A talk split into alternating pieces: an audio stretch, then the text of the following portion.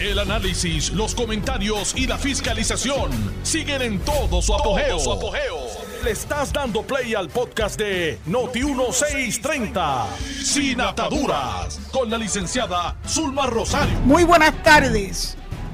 Hoy es lunes 20 de junio del año 2022 y esta es su amiga Zulma R. Rosario Vega en Sin Ataduras por Noti1. Pues resulta que hoy es un día feriado federal. Eh, hace poco tiempo que se convirtió en un feriado oficial. Hace dos años, de hecho, el año pasado y este. ¿Qué es lo que se conmemora? Bueno, pues se conmemora que una vez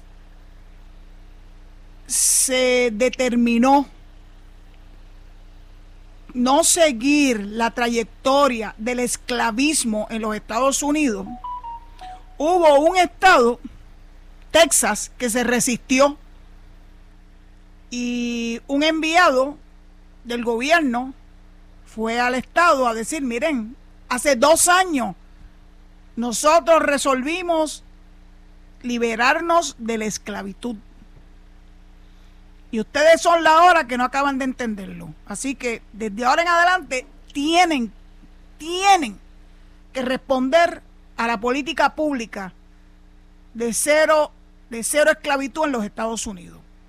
Y fue un día 19 de junio, se celebra hoy porque, ¿verdad? Pues cuando ocurren estas cosas y caen en domingo, pues entonces se celebran el lunes pero pocas personas conocen de esto en la trayectoria, ¿verdad?, de nosotros eh, como parte de la nación americana. Hay resistencias a veces, sí, nosotros los estadistas sabemos de la resistencia y nunca nos hemos dado por vencidos. Por eso es que esta, esta conmemoración tiene un impacto por nosotros. Los negros no se rindieron, las mujeres no nos rendimos, los estadistas tampoco. ¿Y qué cosas de la vida que un día como hoy, que allá se le ha llamado el Juneteenth, mezclando el 19th con June, Juneteenth, hubo la vez número cincuenta y tanto en que la ONU se convoca a su comité de descolonización para escuchar el sentir de los colonizados Sí, de nosotros los colonizados. A las cosas hay que llamarlas por su nombre. Mientras no nos rompamos esas cadenas de esclavitud en las que estamos sometidos, seguiremos siendo unos colonizados.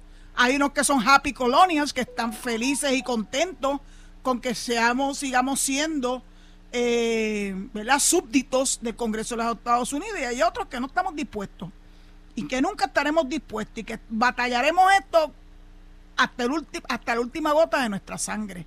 Ahora finalmente se está viendo la luz al final del túnel. Es interesante porque en esta actividad en el en, perdón, en las Naciones Unidas normalmente iba el Colegio de Abogados de representación de los independentistas, el colegio, de Abogados siempre ha sido representante de los independentistas, por eso yo me desligué de ellos. No vi la hora en que podía eh, zafarme de ser miembro del colegio de abogados porque no me representa. Así que como yo soy un agente libre y puedo hablar sin atadura, les comparto a ustedes que el colegio de abogados sigue yendo a la ONU, sigue yendo a, favor, dicen que es de la libre determinación, pero es de la independencia. Y si ustedes vieran el listado de personas que comparecieron hoy allá a la ONU, lo, lo recoge, adivinen quién, José Delgado del Nuevo Día, pero no recoge y le, lo, trata de menospreciar que no solamente Ricardo Rosselló y Beatriz Rosselló estuvieron hoy allí y dieron unas extraordinarias expresiones a favor de la estadidad ante ese comité de descolonización, sino que 17 otros delegados extendidos que favorecen, como yo, la estadidad para Puerto Rico también se expresaron. Hubo delegados de Texas, de Maryland, mi segunda patria, Rhode Island, Virginia, New York, New Jersey, Florida, Washington, D.C., Georgia y claro, de Puerto Rico.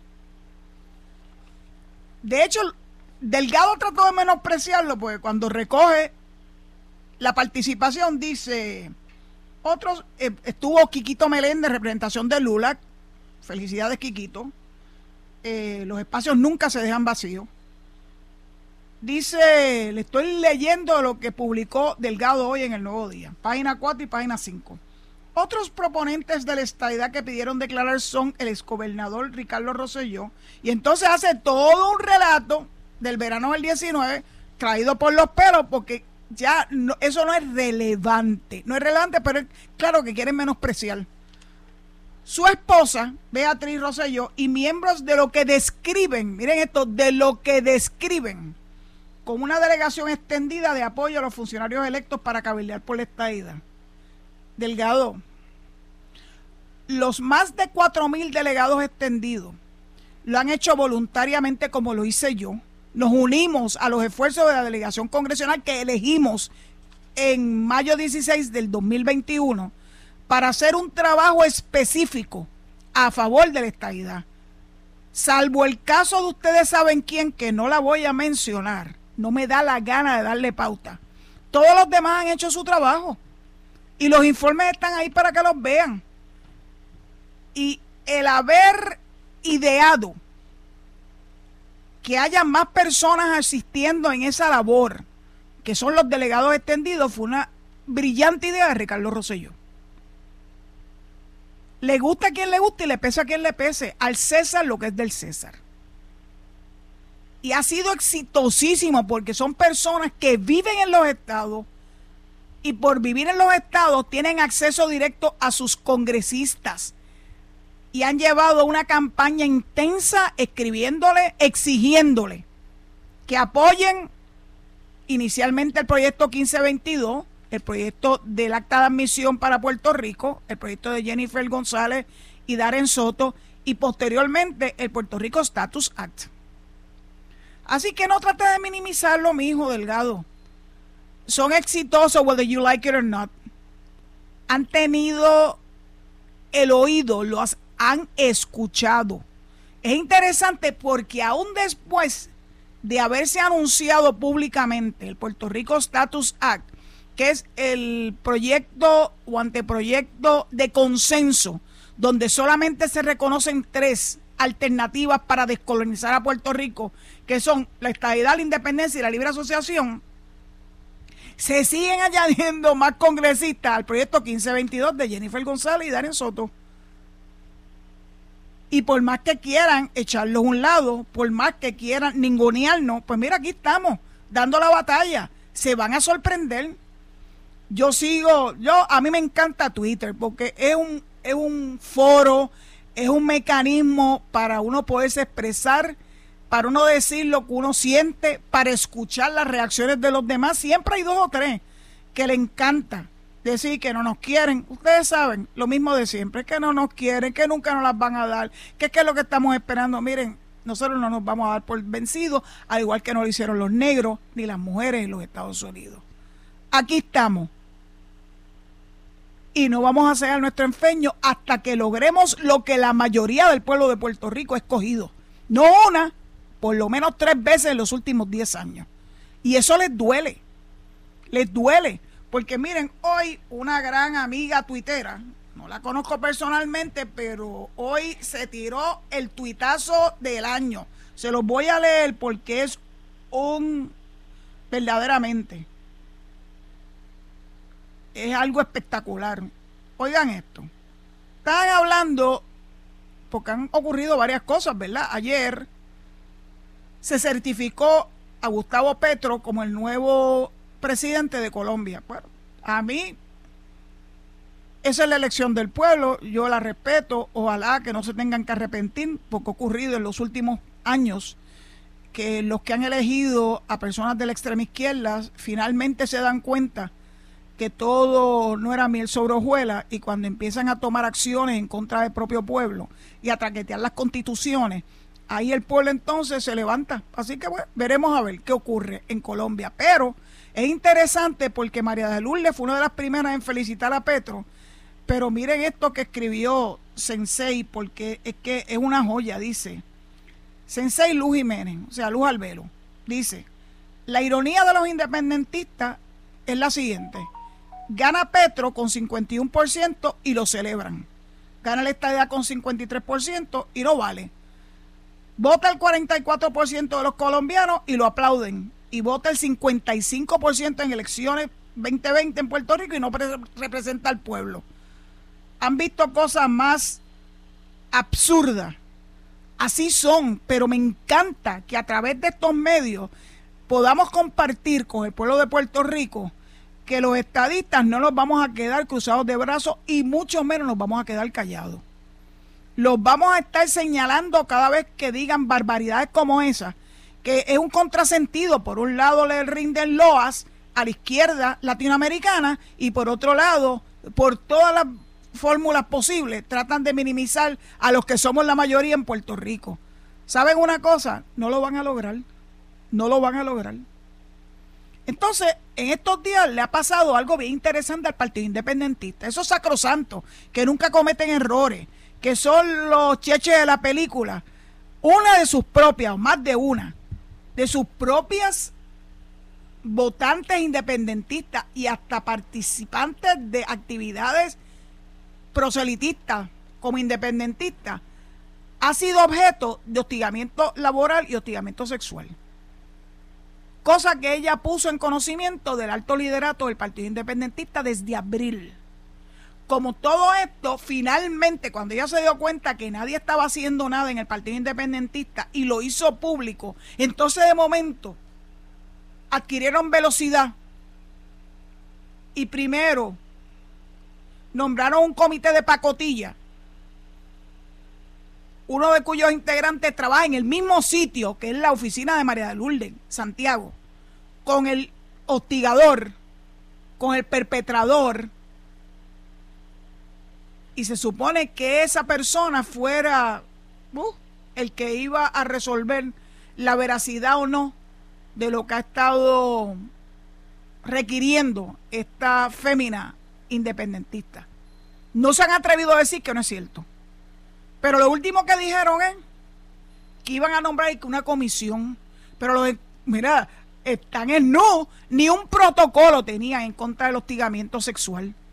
Eso es requerido por ley. Ese es el Partido Independentista, el mismo que aplaude a las izquierdas latinoamericanas. Puerto Rico no puede estar ajeno a todas estas cosas. Son contrasentidos. Hacen una cosa por un lado y hacen otra por el otro. Este año la ONU se vio cargada de estadistas reclamando que se exprese en contra de la colonización y reconozca que en la libre determinación está la estadidad también. Porque normalmente reconocen solamente la independencia, o por lo menos la prensa, ese es el giro que siempre le quieren dar. Se chavaron, porque ahora hay muchos ojos pendientes a lo que ocurre tanto en la ONU como fuera de la ONU a ver si lo que reporta en la prensa es lo que verdaderamente ha ocurrido. No les va a quedar de otra que reconocer que los estadistas estamos en pie de lucha. Que ya esto no es un cuento de los independentistas solamente, que no son la mayoría en Puerto Rico, nunca lo han sido, salvo hace muchos años, allá en la década de los 40, pero perdieron su, su espacio poco a poco después de don Gilberto Concepción de Gracia. Los nuevos independentistas jamás lograron lo que logró Gilberto Concepción de Gracia. Así se escribe la historia. Y por más que quieran taparla, como tú no puedes tapar con un dedo el sol, no puedes tapar la historia del Partido Independentista que va de empicada. Ah, que en las elecciones del 2020 Juan, Juan Dalmau cogió muchos votos. Sí, sí, eso es cierto, escondiendo la independencia. ¿Ustedes creen que Gilberto Concepción de Gracia estaría orgulloso de él. Yo me atrevo a decir que lo dudo, lo dudo, porque un verdadero independentista nunca esconde su ideal como un verdadero estadista, tampoco lo hace. Punto. Uno tiene que ser una persona coherente, consistente, tiene que hablar con la verdad, no puede estar con medias tintas o como dice mi admirada María de Lourdes hablar con los dos lados de la boca. Como hablan con los dos lados de la boca, María de Lourdes, tu partido hubo hasta una, una expresión que salió en Twitter también de cómo Juan, eh, Dalmau se llenó la boca hablando en contra de Fal Forona, que a la sazón era asesor legal del gobernador eh, Ricardo Rosselló, con relación a lo que se le imputó a José Izquierdo, el entonces director de la compañía de turismo. Caso que yo conozco muy bien, pero muy bien. Créanmelo. Y entonces resulta que para hablar en contra de Falfo y por ende en contra de Ricardo Rosselló, se llenó la boca Juan Dalmau.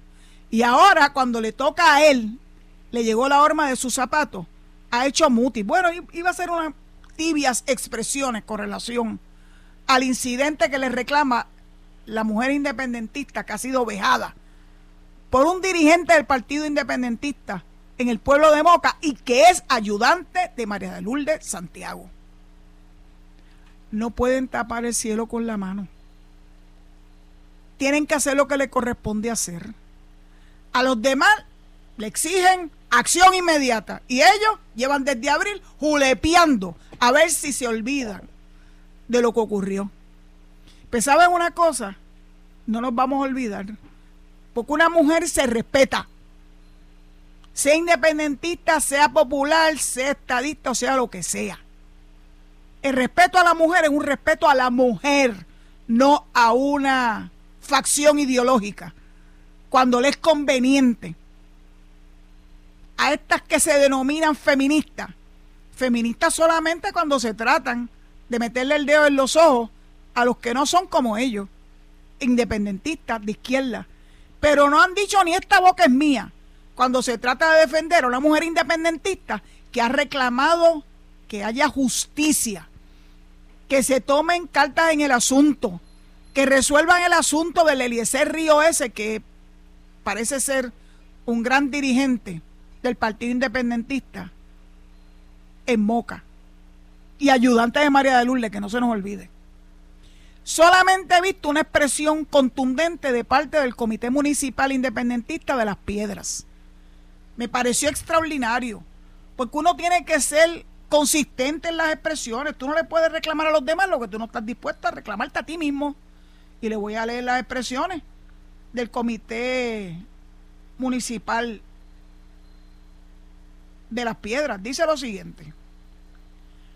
En la pasada, eh, la firman esta declaración pública el 18 de junio del 2022 el presidente que responde al nombre de Jesús Vélez Méndez y el vicepresidente Cristian Rivera Luzunaris.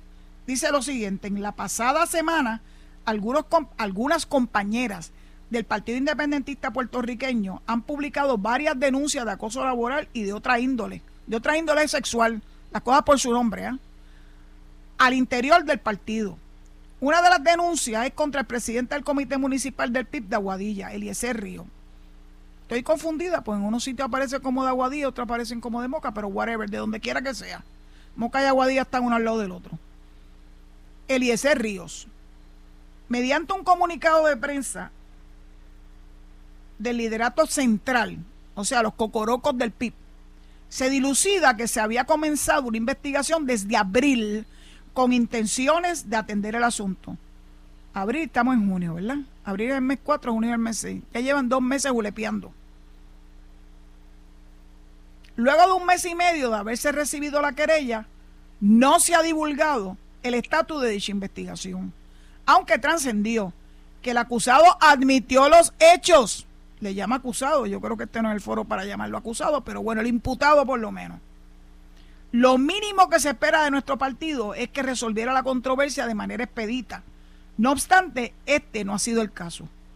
La carencia de acción contundente, del partido condujo a las personas afectadas a publicar los hechos a través de sus redes sociales. En respuesta, el Comité Central ha propuesto la creación de una comisión especial para evaluar cada situación y recomendar acciones para atenderlas. Exhortamos al partido a que en no menos de 30 días haga público los medios por los que se podrá contactar a la comisión, los protocolos a seguir para someter denuncias, el proceso por el cual se atenderán las mismas y el nombre de las personas a quienes la comisión le rendirá cuentas. El Comité PIB de las Piedras está comprometido con la equidad, la justicia y la transparencia, así como muchos, ocho, o muchos de los comités que componen la estructura del PIB alrededor de Puerto Rico. Nos manifestamos ante lo que consideramos ha sido un manejo inadecuado de la situación por parte del Comité Central y del Secretario General Juan Dalmau. Entendemos pertinente expresar nuestra postura contra todas las manifestaciones de violencia machista y exigimos la renuncia del acusado de todas las posiciones que ocupe dentro del partido. ¿Qué les parece, Cholito? Los tengo que felicitar porque tienen babilla y ponen la acción donde antes han puesto la palabra. Criticar la violencia machista no es solamente la violencia machista que hacen otros, que hacen terceros, los de la casa también. Así que al Comité de las Piedras, aparentemente también una expresión del Comité de Morovi, pero yo no las he podido identificar. Si alguno de ustedes la ha identificado, les ruego que me la hagan llegar a través de mi cuenta de Twitter, que es arroba desde el paraíso 2, 2 el número, no la palabra desde el paraíso 2.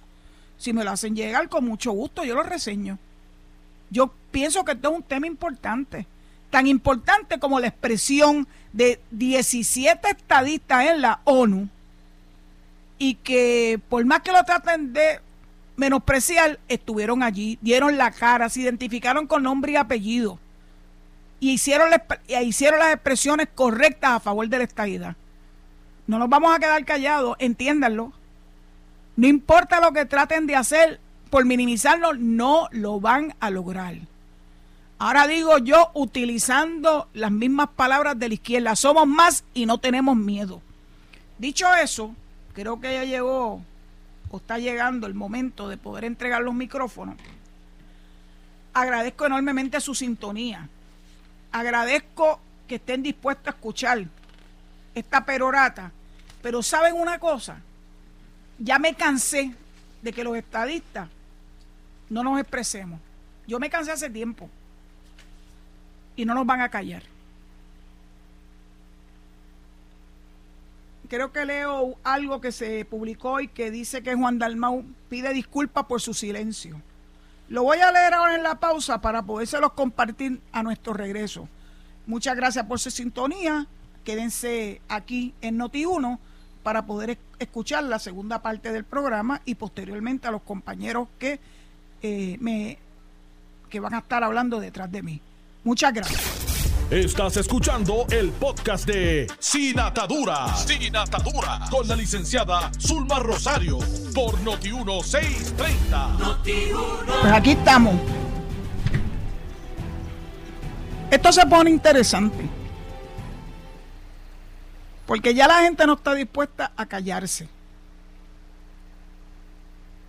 Y en la medida que ninguno de nosotros, las personas que tenemos el privilegio de tener un micrófono de frente, no nos callemos, el mensaje va a seguir multiplicándose. Así que sirvan ustedes los que me escuchan de portavoces de lo que en este programa se discute usted puede estar a favor o en contra. Yo no tengo problemas con eso. Pero sí hay que mantener la discusión. Hay que informar. Yo no me puedo limitar solamente a informar de las cosas que ocurren dentro de nuestro movimiento estadista, que es el mayoritario en Puerto Rico. Pero es importante saber lo que está ocurriendo dentro del seno de otros partidos, como lo que he acabado de comentar del Partido Independentista, y en efecto, en el periódico de hoy, en el periódico de hoy, o es un trueno o aquí se, o, es, o es un temblor. Sale en la página 10 del Nuevo Día precisamente. Juan Dalmau pide disculpas por su silencio. Mientras el comité del PIB en las piedras cuestiona el manejo, sí, es el que yo le leí ahorita y esto no había salido publicado, lo puse desde anoche en Twitter. Y esto es, un, es una historia que firma Leisa Caro González del Nuevo Día. Dice, a través de un mensaje en sus redes, este está hecho un Trump de la vida.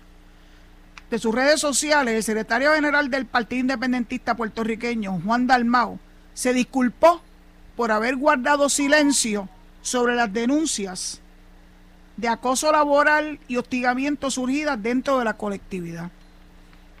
Pidió espacio, siempre piden espacio, se han dado cuenta, pidió espacio para que la comisión especial designada para investigar las acusaciones presentadas por compañeras militantes haga su trabajo. Y esto es una cita que le atribuye la periodista a Juan Dalmau.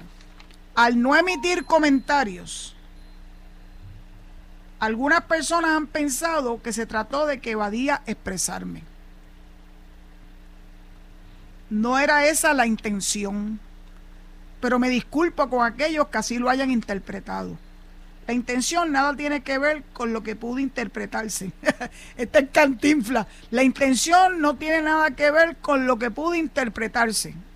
Cantinflesco. Y aprenderé de ello, dijo el ex candidato a la gobernación.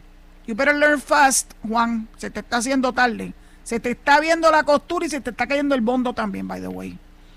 El 14 de junio, la vicepresidenta del PIB, María de Lourdes Santiago, nos dicen que es senadora, ni que el individuo este trabaja con ella. Anunció la creación de una comisión especial para investigar las denuncias. O sea, el 14 de junio estamos ya 26 días. Y esto venía desde abril. La creación de una comisión especial para investigar las denuncias. La senadora, ajá, finalmente, aseguró que la colectividad ya manejaba las denuncias presentadas el 2 de abril contra y esto está entre comillas, un líder del comité de Aguadilla, un líder del comité de Aguadilla, Misi, el presidente del comité y candidato a la alcaldía de Aguadilla por el PIB. No es un simple líder del comité de Aguadilla. Bien, bien cómo le gusta minimizar las cosas. Al que se le imputa haber hecho comentarios de índole machista, misógena y discriminatoria contra una compañera. Santiago no lo identificó entonces. Mira, se sigue ocultando. Esa es la intención, no decir quién es. Pero trascendió que se trata de Eliezer Río Santiago, candidato al alcalde, alcalde de Aguadilla por el PIB en el 2020. La semana pasada surgieron otros reclamos de militantes mujeres sobre acciones por parte de compañeros del partido. Además de investigar las denuncias, y establecer las acciones a tomar, la comisión será responsable de establecer guías y protocolos que contribuyan a garantizar espacios de militancia seguros. El comité del Pipe de las Piedras entonces sale, ¿verdad?, a relucir cómo fue que ellos y qué fue lo que dijeron para cuestionar cómo se ha manejado esta controversia. El PIB le llegó la hora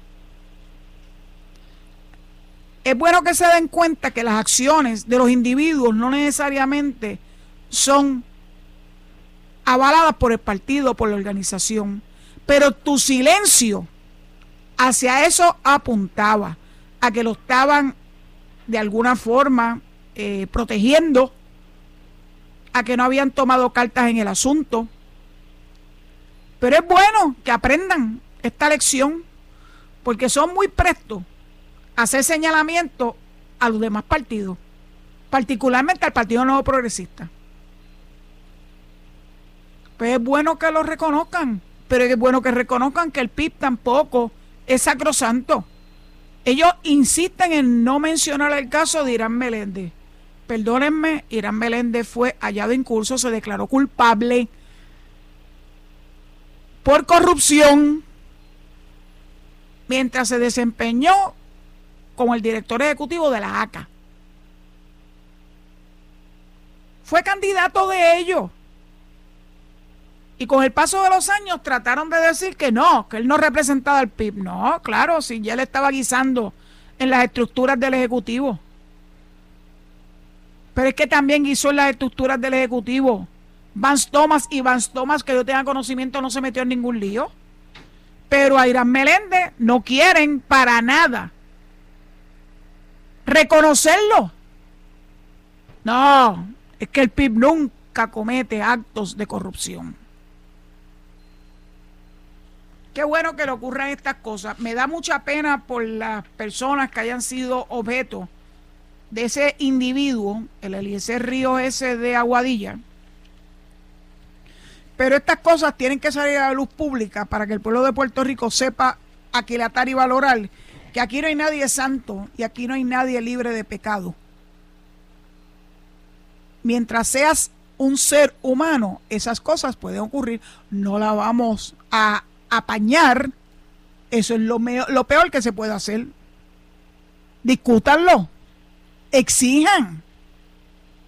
Reconozcan que tienen que tomar cartas en el asunto y hagan lo que le corresponda hacer, pero no seguir nuevamente tirando la basura debajo de la alfombra. Así no se resuelven las cosas. Ah, que los mancha. Ah, pues claro. Aquí no hay nadie que no esté manchado. El PIP ahora está manchado. Antes también lo estaba, pero no lo reconocían. El movimiento de Victoria Ciudadana está súper manchado con Mariana Nogales. El proyecto Dignidad está manchado con Lizy Bulgo.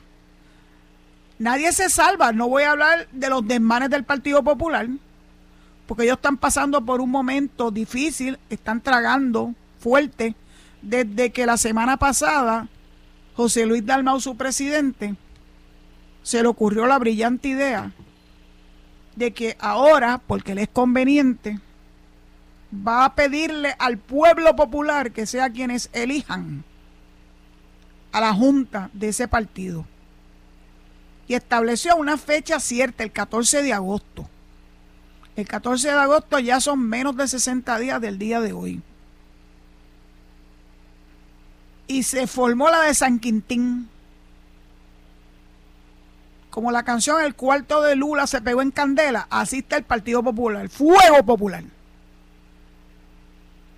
Le salió al paso Carmen Maldonado. Ustedes saben que la llevo vigilando porque sabía yo que había una razón detrás de esa constante aparición de Carmen Maldonado en los medios de comunicación. Antes la excusa era el agua de Morovi, aunque ya está siendo resuelto por, por acueductos, el timing le quedó feísimo. Pero ahora está haciendo los rounds. Está apareciendo hasta los bautizos de muñeca. ¿Por qué? Porque dijo que ella se tiraba el ruedo, que ella también iba a correr para ser presidenta del Partido Popular y que también iba a correr para la gobernación por el Partido Popular. Y se formó la de San Quintín. Ahora todos los medios le dan pauta. Así que logró lo que quería, la pauta que ella quería.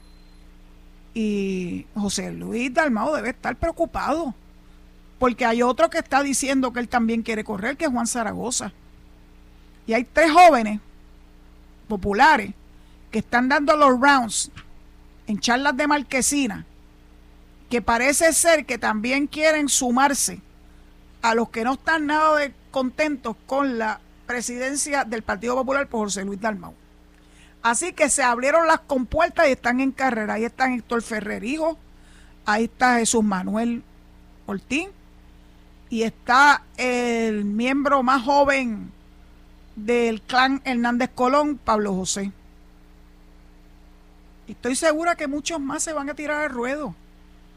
Porque es evidente hace mucho tiempo que Puerto Rico ha notado que José Luis Dalmau no tiene liderato.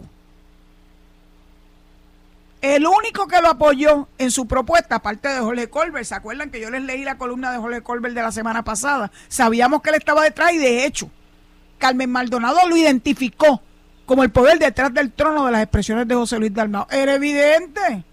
Hay que estar bien ciego pero el único que le ha salido a, defender la postura de José Luis Dalmau es Alejandro García Padilla.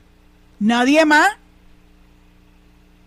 Nadie más ha estado de acuerdo con las expresiones de José Luis Dalmau. A que él dijo, pues ¿quién se puede oponer a que la base del partido haga expresión no solamente sobre el liderato, sino sobre la ruta ideológica del Partido Popular? Pues si yo fuera popular, yo tampoco estaría en, contra de eso. Lo que pasa es que están pisando callo. Porque ahí es donde se nota, si había alguna duda de que es un partido que está dividido en, en, en 14 pedazos, es el Partido Popular, ahora se están dando cuenta. Eduardo Batia se tiró una, una columna extraordinaria. Lo que pasa es que yo la leí, la volví a leer, no, no vi verdaderamente qué es lo que le está diciendo, más allá de que él apoya el proyecto de estatus, el que se presentó aquí en Puerto Rico a través de Nidia Velázquez y Jennifer González y con la presencia de Raúl Grijalva.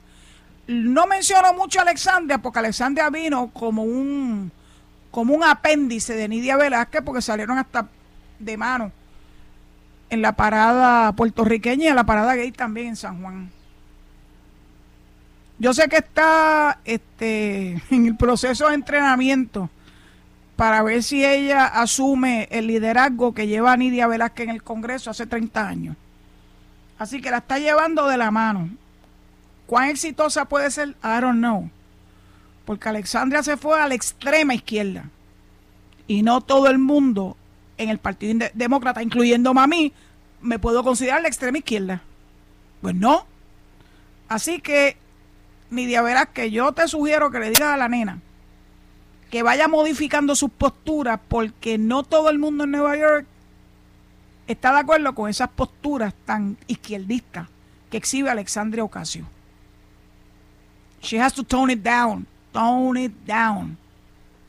O el pueblo de Nueva York se va a encargar de ella en las urnas. Yo estoy segura que la delegación extendida de Nueva York está haciendo su trabajo. No se sorprenda a nadie. Bueno, podemos hablar un ratito de Carmen Maldonado porque es que me lo estoy disfrutando tanto y tanto.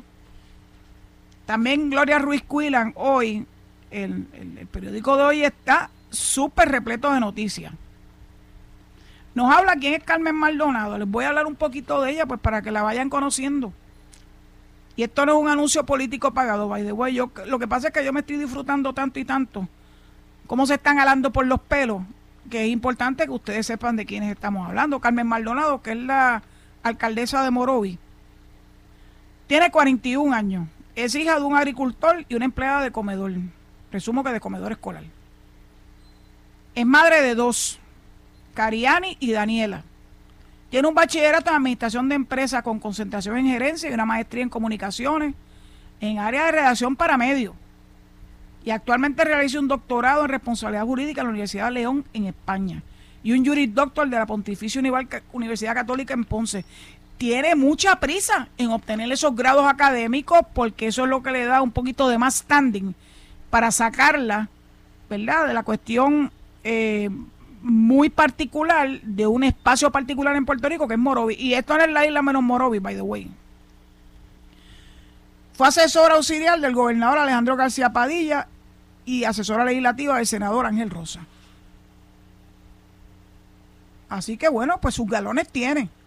Y a mí me encanta que esté retando a José Luis Dalmau. Dice este artículo de prensa, empinado camino para Maldonado. La falta de maquinaria, de reconocimiento público, ella se está dando a conocer, Gloria Ruiz Cuilan, y de preparación, así como el súbito anuncio de que aspiraría a presidir el PPD y eventualmente a la candidatura a la gobernación apuntan a que la alcaldesa de Morovis, Carmen Maldonado, tiene una cuesta muy empinada para alcanzar ambas metas, opinaron ayer populares entrevistados por el Nuevo Día. Aquí empieza la guerra. Y cita a Eudaldo Baez. Las posibilidades son muy pocas. Ah, Eudaldo, no te sorprenda, de cualquier malla sale un ratón. Lo primero es que no tiene un reconocimiento de nombre. Pues mire, en este momento lo está teniendo porque ya se está moviendo muy bien.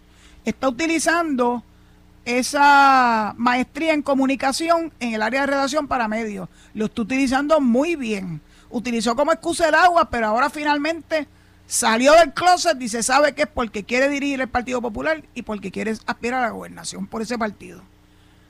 Lo primero es que no tiene reconocimiento, dice Eudaldo Baez Galim, que tendría que construir para poder llegar. Sale de la nada. Uy. Y número tres, no tiene una estructura económica. Who knows? Tú salir sin haber construido eso hace imposible. Imposible no es nada, Eudaldo. You should know that. cualquier tipo de candidatura. Maldonado, quien ocupa una de las dos vicepresidencias de La Palma, reveló el jueves que retará a José Luis Dalmau por la presidencia de la colectividad y que quiere ser la candidata a la gobernación en el 2024. Baez continuó diciendo, tengo la impresión de que el anuncio inesperado de Maldonado tiene otra finalidad. La impresión que me da es que no sé por qué esa candidatura o ese lanzamiento es parte de algo más. ¡Eh, eh! Uy, es parte de algo más. No es solamente el que ella quiera ser candidato, o sea, que la están utilizando a ella otras personas que no identifica para hacer este rucus que está haciendo. Mm, Eudaldo, me da la impresión de que es parte de la estrategia de algún grupo de tratar de iniciar el ambiente, testing the waters, lo digo yo. Ella no ha demostrado a través de su vida política la figura política de una gobernación. No ha hecho cosas que tienen, que quienes tienen esa aspiración hacen. Bueno, ella está haciendo la Dalit de el agua en Puerto Rico. No ve en su resumen entrando al mundo de las candidaturas a la gobernación. Me da el sabor que aquí puede haber algo más detrás de eso. El nuevo día supo, esto se torna interesante, este artículo es una joya. Y es bueno que ustedes lo entiendan así y lo internalicen. El nuevo día supo que Maldonado decidió lanzarse luego de que Charlie Delgado determinara no aspirar a la gobernación el 2024. Según la fuente, la aspiración de Maldonado va en serio. El senador Juan Zaragoza también manifestó que sigue interesado en la candidatura a la gobernación. De gobernación, sí. Y con todo el que venga, que venga todo el que quiera, dijo el exsecretario de Hacienda. Ese Zaragoza es bien atrevido.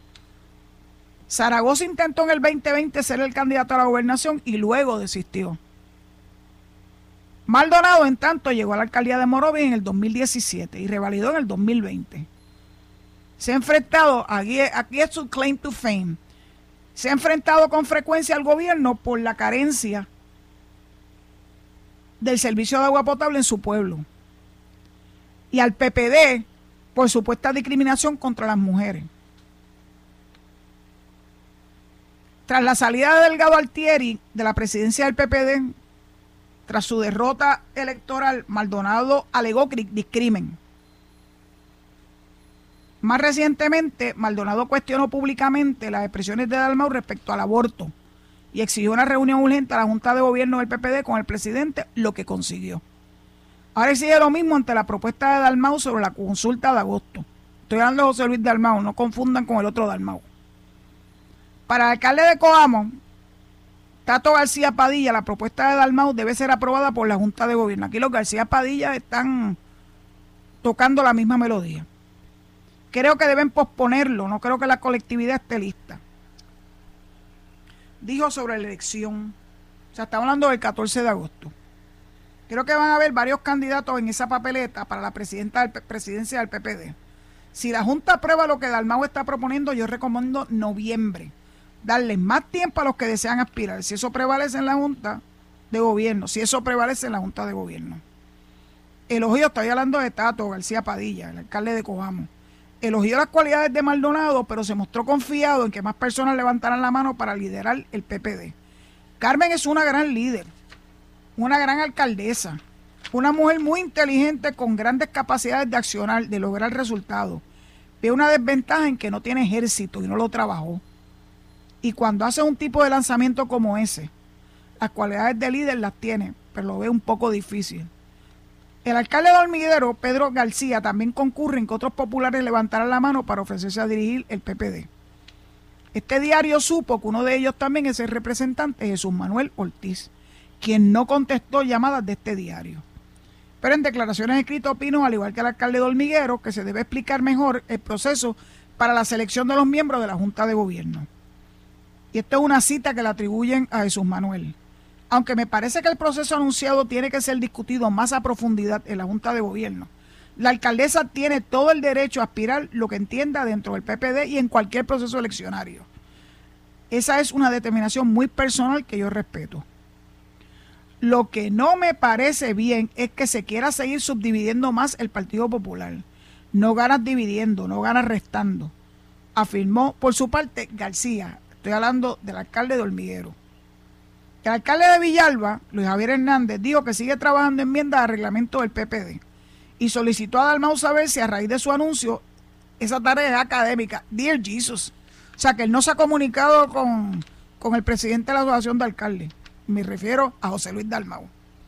Le pedí al presidente que se sentara conmigo y me explicara. O sea, que no le explicó a nadie. Esto fue una reunión en cuartos oscuros de José Luis Dalmau. ¿Sabrá Dios con quién? Carmen Maldonado dice que con Jorge Colbert. Y yo como que veo también un poquito de otro ayudante de José Luis Dalmau, que es mi querido amigo, Vega Ramos. Le pedí al presidente, continúa eh, Luis Javier Hernández, que se sentara conmigo y me explicara. Quiero saber si la revisión del reglamento es consecuente.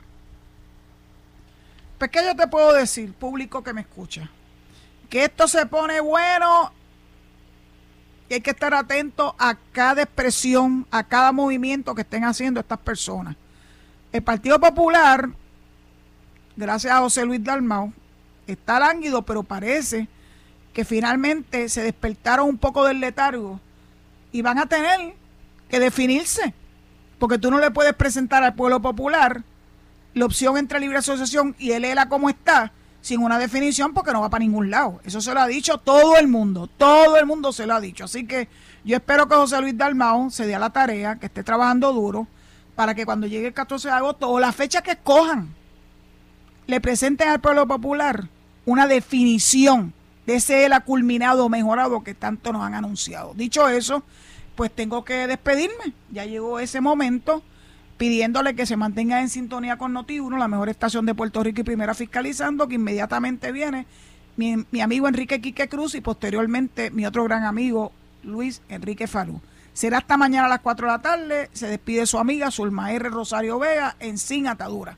Hasta las 4 de mañana. Gracias. Esto fue el podcast de Noti1630, Sin Ataduras, con la licenciada Zulma Rosario. Dale play a tu podcast favorito a través de Apple Podcasts, Spotify, Google Podcasts, Stitcher y notiuno.com.